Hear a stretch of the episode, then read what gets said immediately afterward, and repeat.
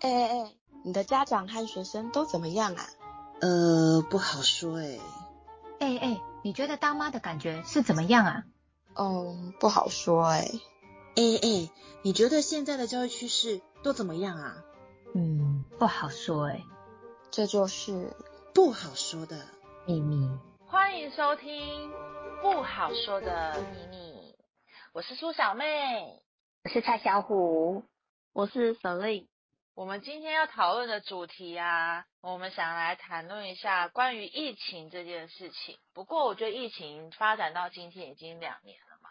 所以呢，我们来把它切分一下，来讨论一下疫情前跟疫情后有什么样的不同吧。那我们今天主要这一集呢，要来讲一下关于疫情前我们发生了哪些事情。哎，当时疫情那时候刚开始发生的时候。大家工作的状态都是什么呀？有什么样的变化吗？还是说疫情发生之后突然有什么样的改变？我们改变比较多。对我们来讲，我们是企业嘛，所以其实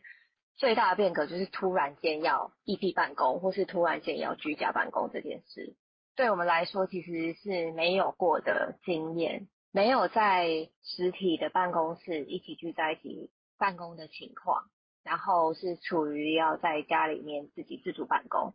那等于是透过家里面的那种远距的方式去开会啦，或者是沟通等等，这些其实以前真的都没有过经验，所以这个真的是对我们来讲影响很大，因为很多事情平常见的面可以讨论的，全部都要改成线上，就连行政作业很多时候，比如说你要用印大小章这种的，你完全没有办法进办公室的情况之下。这些东西真的对我们来讲都是一个挑战，因为突然间要改成线上公文，或是那种线上用印这种东西，因为其实平常没有准备，疫情发生的时候，对我们来讲，这就是突然跟慌乱。我只能说，就是这两个最能形容的。其实我现在想，因为你刚刚分享这个啊，我就觉得说，嗯，好像。感觉我们校长还蛮真知灼见，就是他，我们校长他上任之后啊，他就比较要求，呃，我们很多东西都要线上，可能是他自己在他当校长的前身，他是资讯组长啊，所以他其实像我们开会啊什么的，他都会要求我们先要，我们要有一个云端的报告，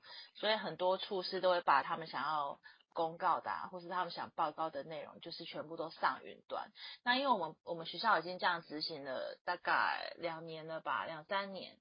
然后现在突然遇到疫情的话，哎，好像这个状态就比较没有影响，因为变成说我们本来就一直是用 email 联络啊，然后上云端的一些公告系统啊，所以就比较没有这个问题。但是可能像你说的，像行政他们那一种大小章用印的话，可能就是还是有差。可是我们学校还是要来上班啊，我们还是要上班，只是说老师，呃，就是教学的第一线啊，就是呃现场教学的话可以在家里，可是如果是行政的话，还是在学校上班这样子。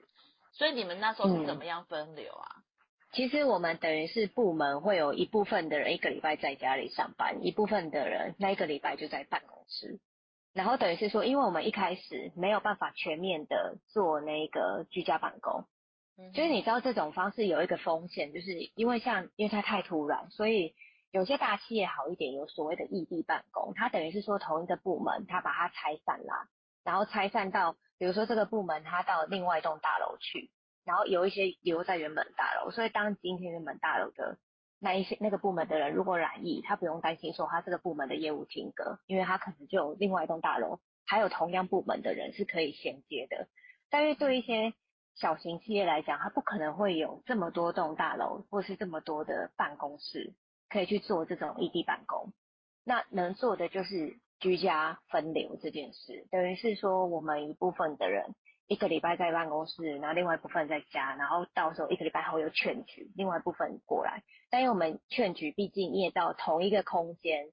你如果没有好好的做好。防疫其实还是很有可能，同样的设备在使用的时候，同样的东西使用，你就会染疫。所以我们就变成是，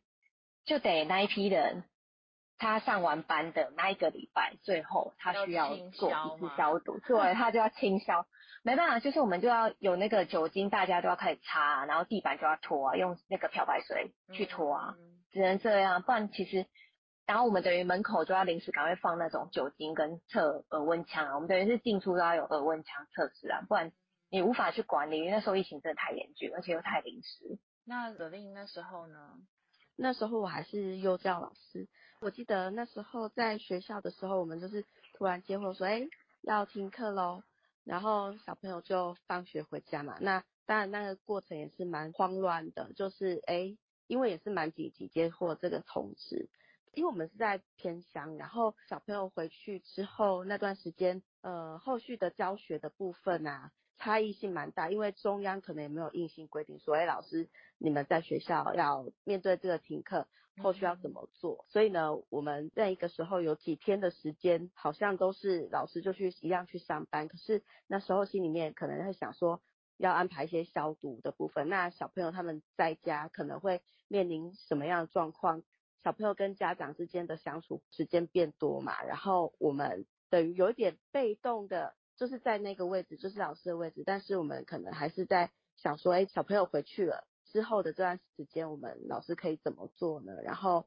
让小朋友跟家长之间，就是可以当一个桥梁或者是衔接的一个角色。比如说，当家长在家里有遇到小朋友的教养问题，或者是在学校以往他的生活作息是。在学校是蛮熟习惯的，可是回到家，可能小朋友就哎那阵子会开始觉得小朋友好像不听使唤啊，或者是种种的一些挑战，那可能会打电话来学校问老师说，哎这个时间我们可以怎么做？我们老师就是在一开始的时间，疫情刚发生的时候，我们是有一个在坐着看的心态，然后来应应这个疫情。在一开始的时候。你们那个时候还有服务到这个项目，哦 我觉得好了不起哦。可能是因为家长跟幼儿园，他这个阶段跟托儿所也一样，就是呃小朋友是从家庭跨越到社会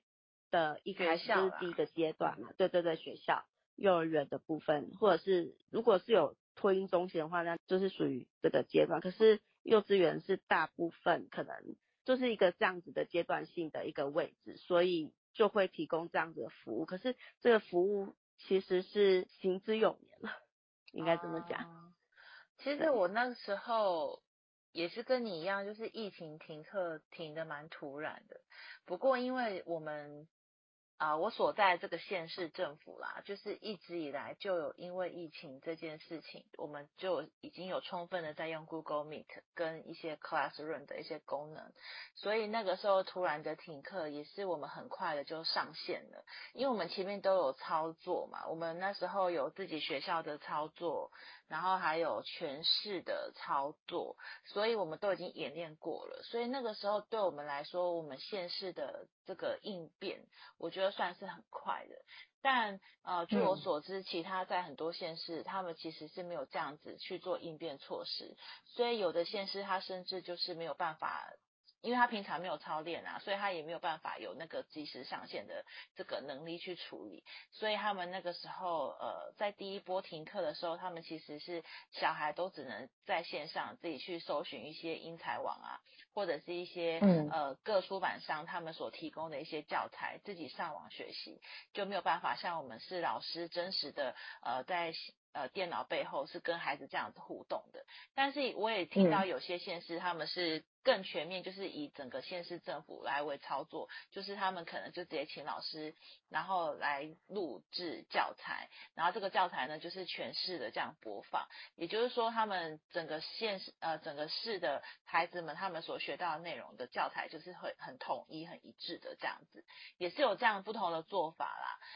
那我想问一下，就是说，像我啊，我在学校的时候，呃，我们在面对这个线上教学的时候，孩子会有很多状况嘛。那个小虎呢，你们这样子远距办公啊，然后异地办公的这种状况，有没有什么让你印象深刻遇到的一些问题呢？其实问题真的蛮多，首当其冲最大的两个问题，我觉得一个是以我们的行业别，我们的制作软体其实很多时候没有办法在家里作业。可能很多人无法想象为什么，例如像做动画好了，做动画来讲，其实动画它每天要算图，它的一个制作档，它一次是几 G 在跑的。可是家里像我们家用这种文书电脑，其实根本就跑不动。所以那时候其实像异地办公的时候，他根本就是要直接从公司把电脑扛回家，很多时候像以做动画来讲，它的环节是一环接一环。比如说我这一个人做完模型，我下一个人接做材质，材质做完接做打光。那它的档案是要流通的。可是你看哦，一次几百 G 这种，或是几十 G 这种在流通档案的时候，是很可怕的一件事。尤其是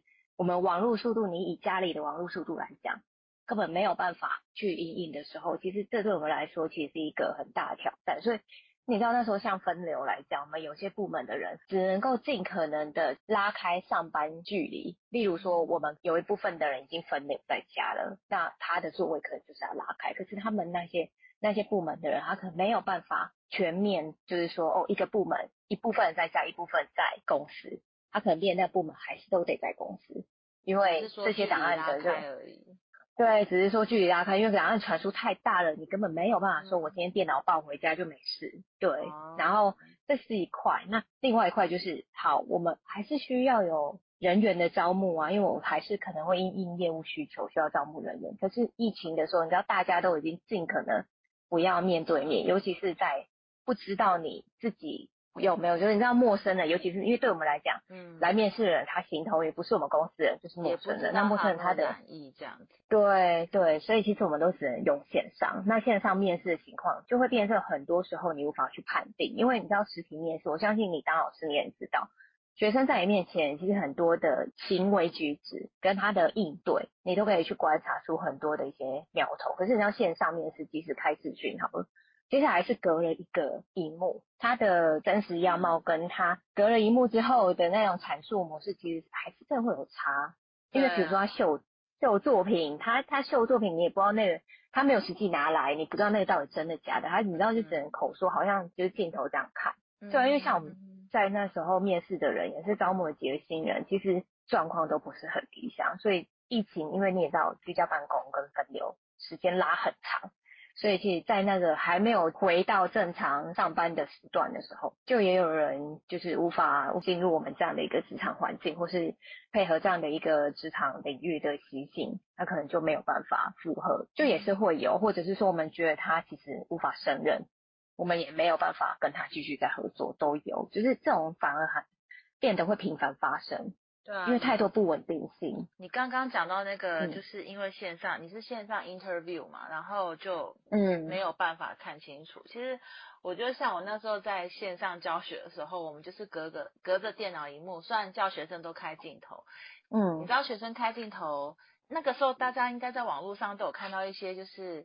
呃，流传的一些画面啊，或者是说一些搞笑的那些图片啊，就是说什么学生开镜头，然后其实那个脸是假的啊，然后或者是说他只是放一张他自己的照片这样子给老师看。但是因为就是我所教育的这个年龄阶段比较难啊，比较难做到这么过分这样子，但他们还是会有一些好笑的一些行径啊，比如说他可能同时是开另外一个视窗在看 YouTube，然后比如说我叫他开镜头又要开那个麦克风，然后你就会听到它背后就一直传出那个 YouTube 的那个音乐啊。你就会叫它关关掉，或者是说你看他的瞳孔啊，根本就不是正对着那个那个什么摄影机的那个镜头，他是已经偏掉去看其他地方，其实都看得到。然后就是我觉得那时候还蛮有趣，就是说因为小朋友他们在上课，然后旁边的家人，因为他在家里上课嘛，所以家人也在旁边，所以家人都会看到他们在上什么。有时候其实父母亲在旁边走动啊，或者是父母亲来看一下小孩子上什么内容，我们都看得到，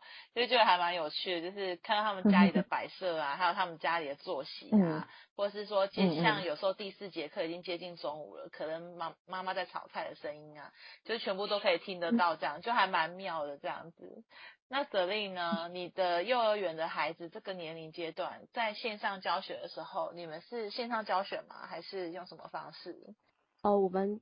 这个阶段的话，主要是透过赖的群组啊，或者是脸书。就是一个呃，对我们台湾人民可能来讲，或者民众来讲，可能比较便捷的一个呃软体，通讯软体来做一个桥梁。那可能是赖群主啊，或者是脸书之类的。然后我们把一些任务，然后呢就放在群组上面。这个群组是一个班级，然后是由老师、家长共同去作为里面成员。然后我们在里面把一些任务。像是体能的任务啊，或者是做家事的任务啊，结合一些课纲的目标，像健康啊、生活啊，然后还有一些美感啊、情绪啊，哦这些课纲的目标，然后去做一个设计，就发在脸书或者是一些通讯软体像赖上面。家长看到的时候，他可能会让小朋友说：“哎，你们老师做一个引导，然后说：哎，老师今天有一个什么样的任务，要你们在某一些期限或者是哪一些时候要就是完成，然后请小朋友的家长帮小朋友把他们的作品或者是任务完成的时候呢，就是用打卡的方式呈现在这些通讯软体上面。嗯哼，或者是拍照吧。我印象中你那时候有说到是拍照。对对啊，不是有的是摄影，是拍照这样，还有对对对，然后拍照还有录影，有些家长也会把他们小朋友，比如说体能的任务，那可能要左右跳啊，跳几下，次数可能也要请小朋友做，然后他们就会把小朋友的动作，然后就用录影的方式上传，然后我们家长或者是其他的小朋友们就可以看到，哎，我的同学他完成了这个任务，那他在做。这些动作的时候，他的精细动作发展是怎么样啊？然后他可能有没有完成呢？或者是他那时候有没有就是什么样的心情？可能是不想要做啊，是被要求着的，或者是他是很开心的做这件事情，然后我们都可以看得到。刚刚泽令啊有讲到说，哎，他们就是催促功课都还有家长可以催嘛。那像我们是呃国小阶段的小孩，其实我们都用 Classroom 了，所以都是小孩自己拍照上传。那他们拍照上传的品质就很差，有时候就是还整个黑画面啊，或是整个很模糊啊，甚至有的根本就没有写，然后还说还有上传。老师都要去做这种抓漏的动作，就觉得很累，然后变成说，平常可能批改作业的时间，现在都要花双倍的时间。除了催促作业、改作业之外，你可能还要去要求家长，请他的孩子要准时上传。所以常常会在 Classroom 的讯息串上面啊，看到一大堆的某某某啊、几号啊，就是功课什么没有交这样子。所以其实花在上面的时间，不比平常就是面对面这样子直接的教学还省时间，其实并没有诶。可是苏小妹，刚才你说的情况，其实我们幼儿园也会有，哎，就是你到最后会发现，脸书拍照上传的次数会越来越少，可能家长上传的次数就会越来越少，是可以体谅家长这一块，因为毕竟小朋友这么小，然后的年纪，他们现在回去家里面，可是我们可以体谅，是因为小朋友很小，那家长可能要忙他的工作，或者是他。可能有一些家务需要处理，然后 只要小朋友在身边是安全的、无虞的状况下，然后我们就是会鼓励家长可以引导小朋友去把这个任务完成嘛。那如果真的没有办法的话，我们也是是可以体谅的这样子。对啊，可是可能。不同的不同的年龄嘛，不同的教育阶段所要完成的任务就不同啊。可能在你的那个年龄阶段的孩子，你们的要求这样子就可以了。可是因为像我所面对的孩子都是大孩子，所以其实他们可以自主的程度是很高的，根本其实是不需要家长介入的。那必须要这样一直催的，一定是少部分的。绝对不会是大部分的。那小虎，你在你的职场上有没有也遇到像这样子，比如说工作上专案的 delay 啊，或者是说进度的拖延啊？其实也是会有，因为你你你们刚刚讲的时候，我就突然想到，我身边的同事们其实就是家长的那一环，就是他们也会跟我们，比如说像开会开到一半，然后十一点半左右，他就是说我可能等一下要先离开一下，因为我要先去煮个饭给我小孩吃。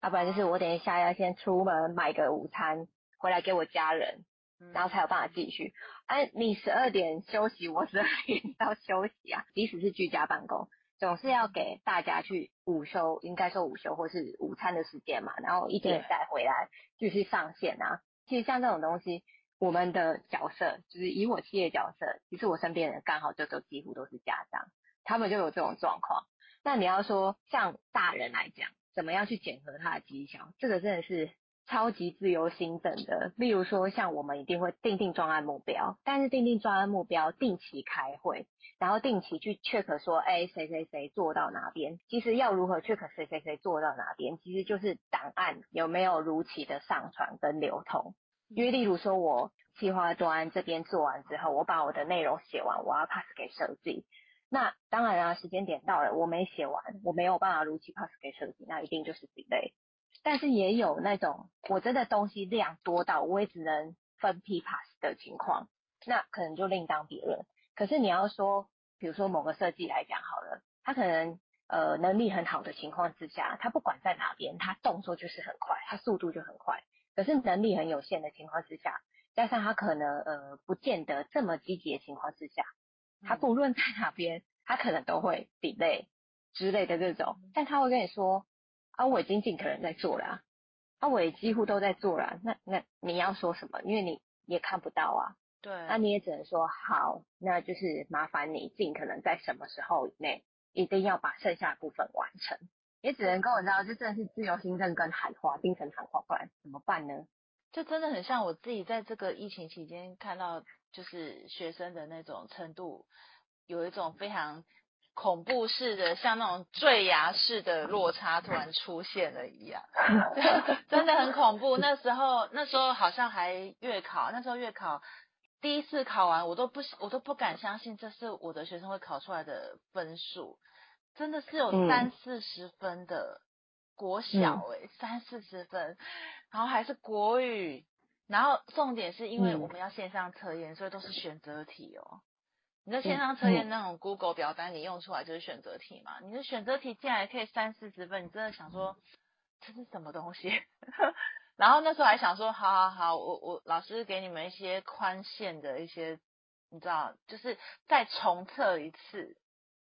嗯，一样还是一样烂，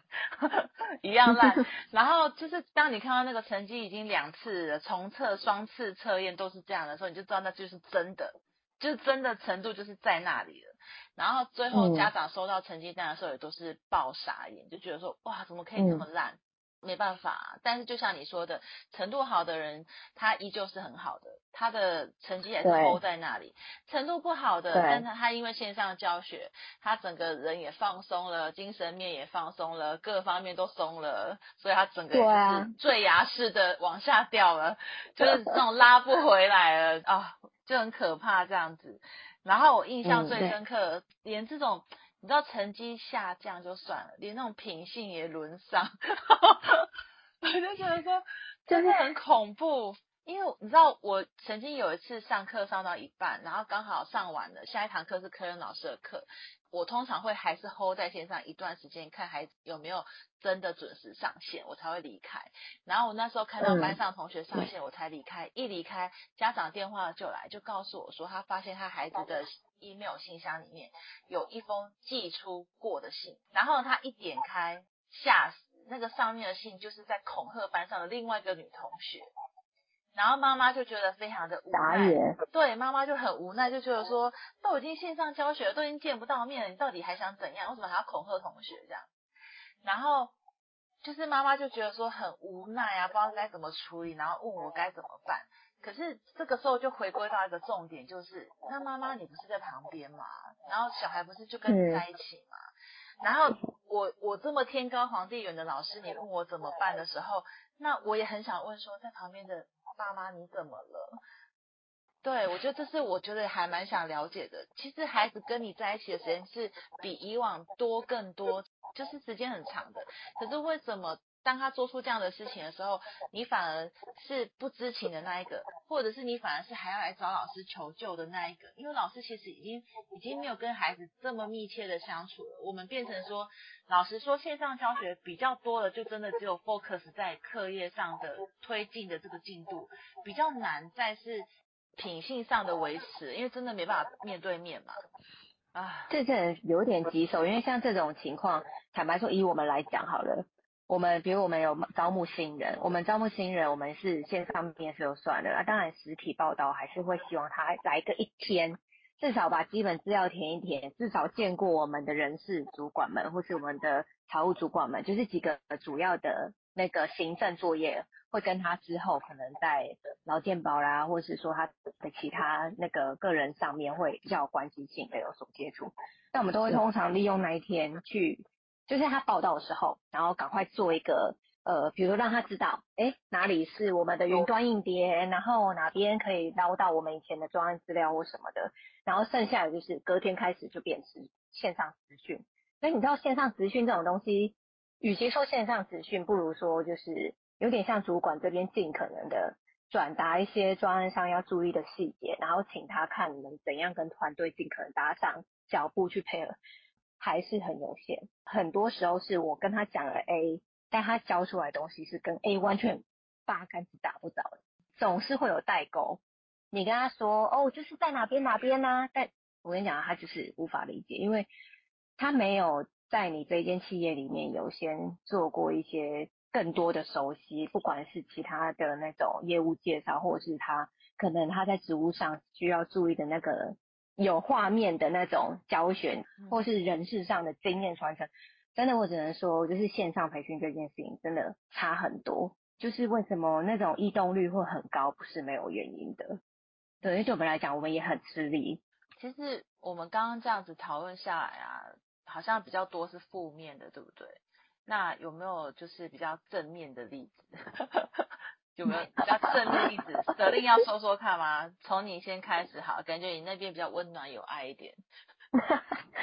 可以这样讲，其实就是我觉得说，在疫情期间啊，那是一个冲击，就是对教育现场来讲。很多以前就是惯有的一个模式嘛，就是都被打破了嘛。变成说，呃，家长跟小朋友的相处时间势必是变多了。算就是一个冲击，就是说，哎，我的小朋友突然以前在学校，我可以放心的交给学校，那那段时间可能是家长可以去从事他的事业，或者是处理个人的事情，就是时间上面是比较弹性。那那段时间的话，变成家长跟小朋友就。多了很多时间相处，在幼儿园那边的话，我倒是觉得说，哎，呃，如果这段时间原本呢，家长不会跟小朋友说一些故事，但是呢，因为可能家长本来就是一个不是那么温暖，他的个性可能是比较冷调或者是比较严肃的家长，但是因为可能某些任务，好，老师给的任务，然后呢是小朋友完成的嘛，或者是小朋友跟家长完成的。那那段时间呢，反而变成家长跟小朋友之间，因为互动次数变多，或者是频率也时间都变拉长，亲情的关系是更紧密的。比如说学校老师给一个任务，说，哎，可能请小朋友就是选一本书啊，然后邀请家长，然后呢念这个绘本，可以把它当成睡前故事啊，或者是家长就会念这个。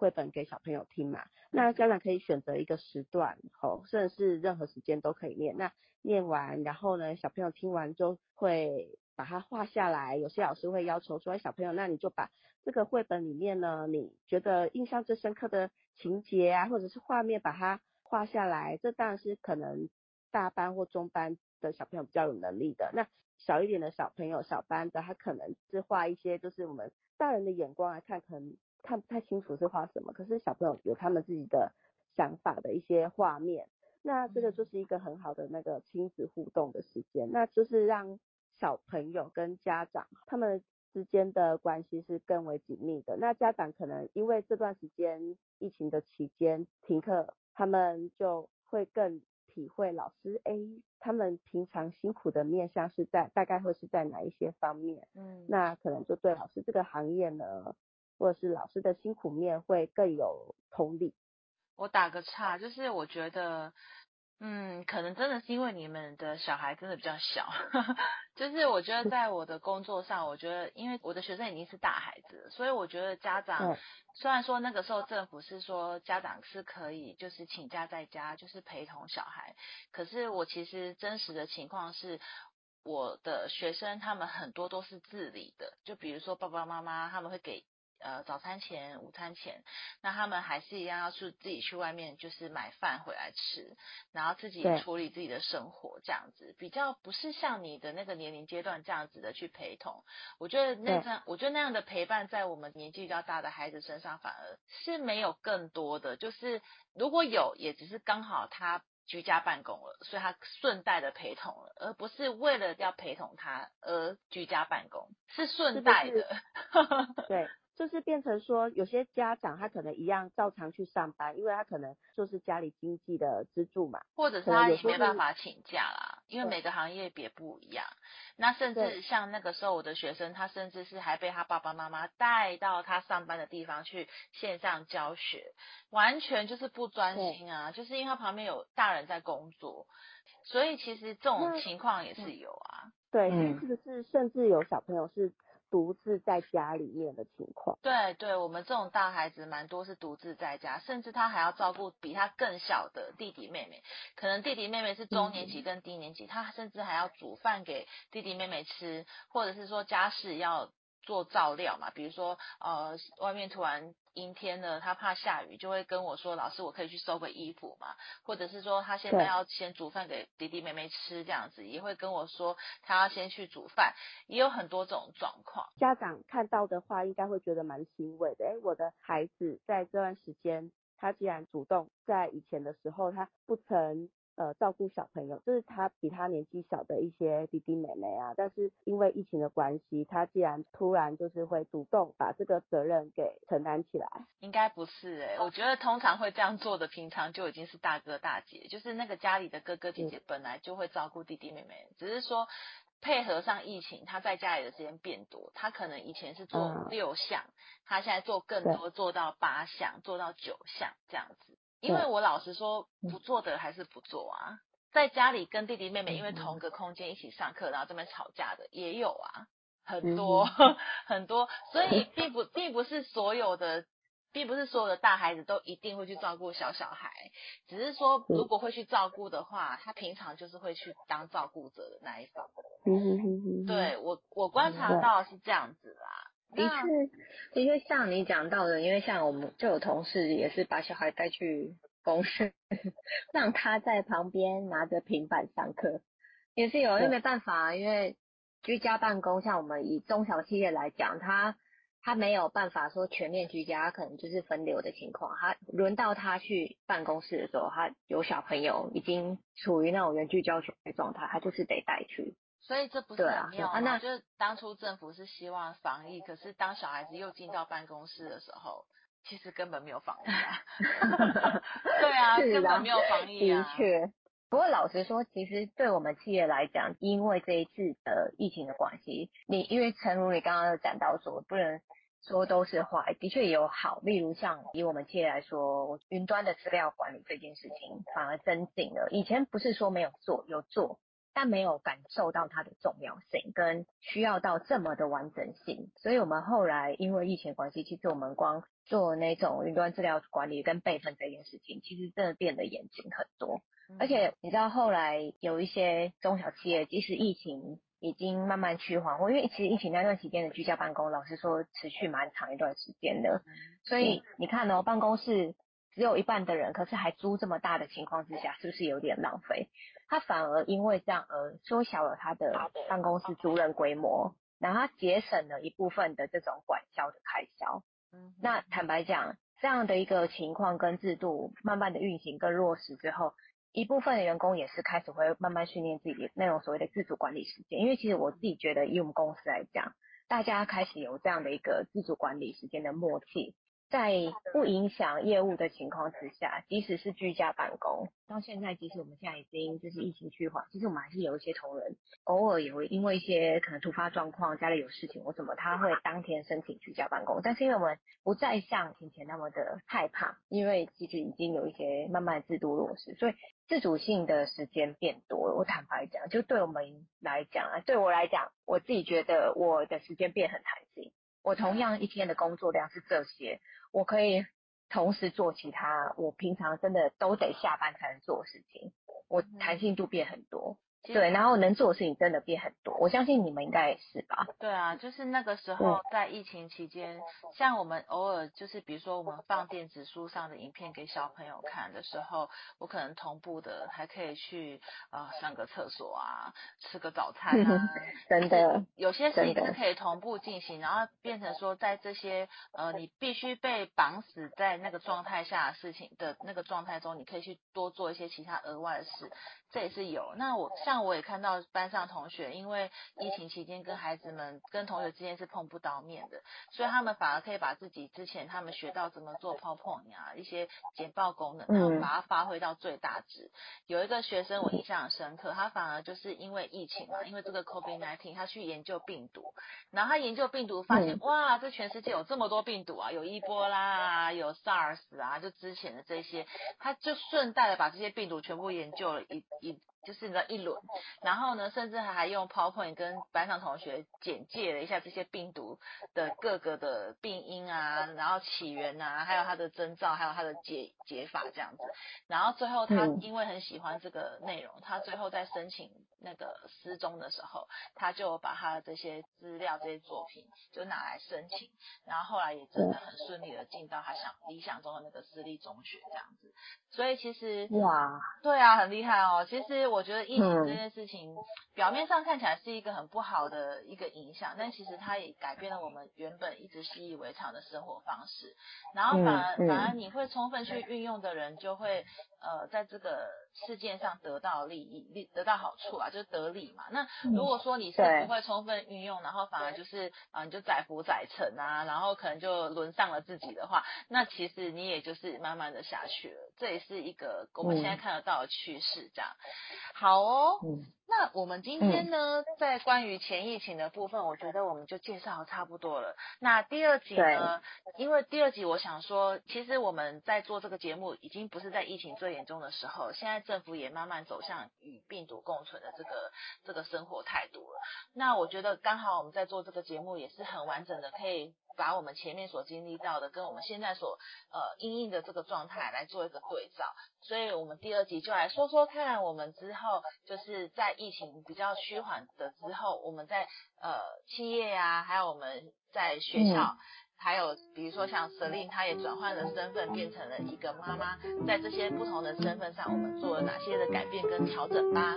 那。就请各位听众们期待我们第二集的播出喽。那我们今天就先跟大家谈到这边，先跟大家先说拜拜喽，拜拜。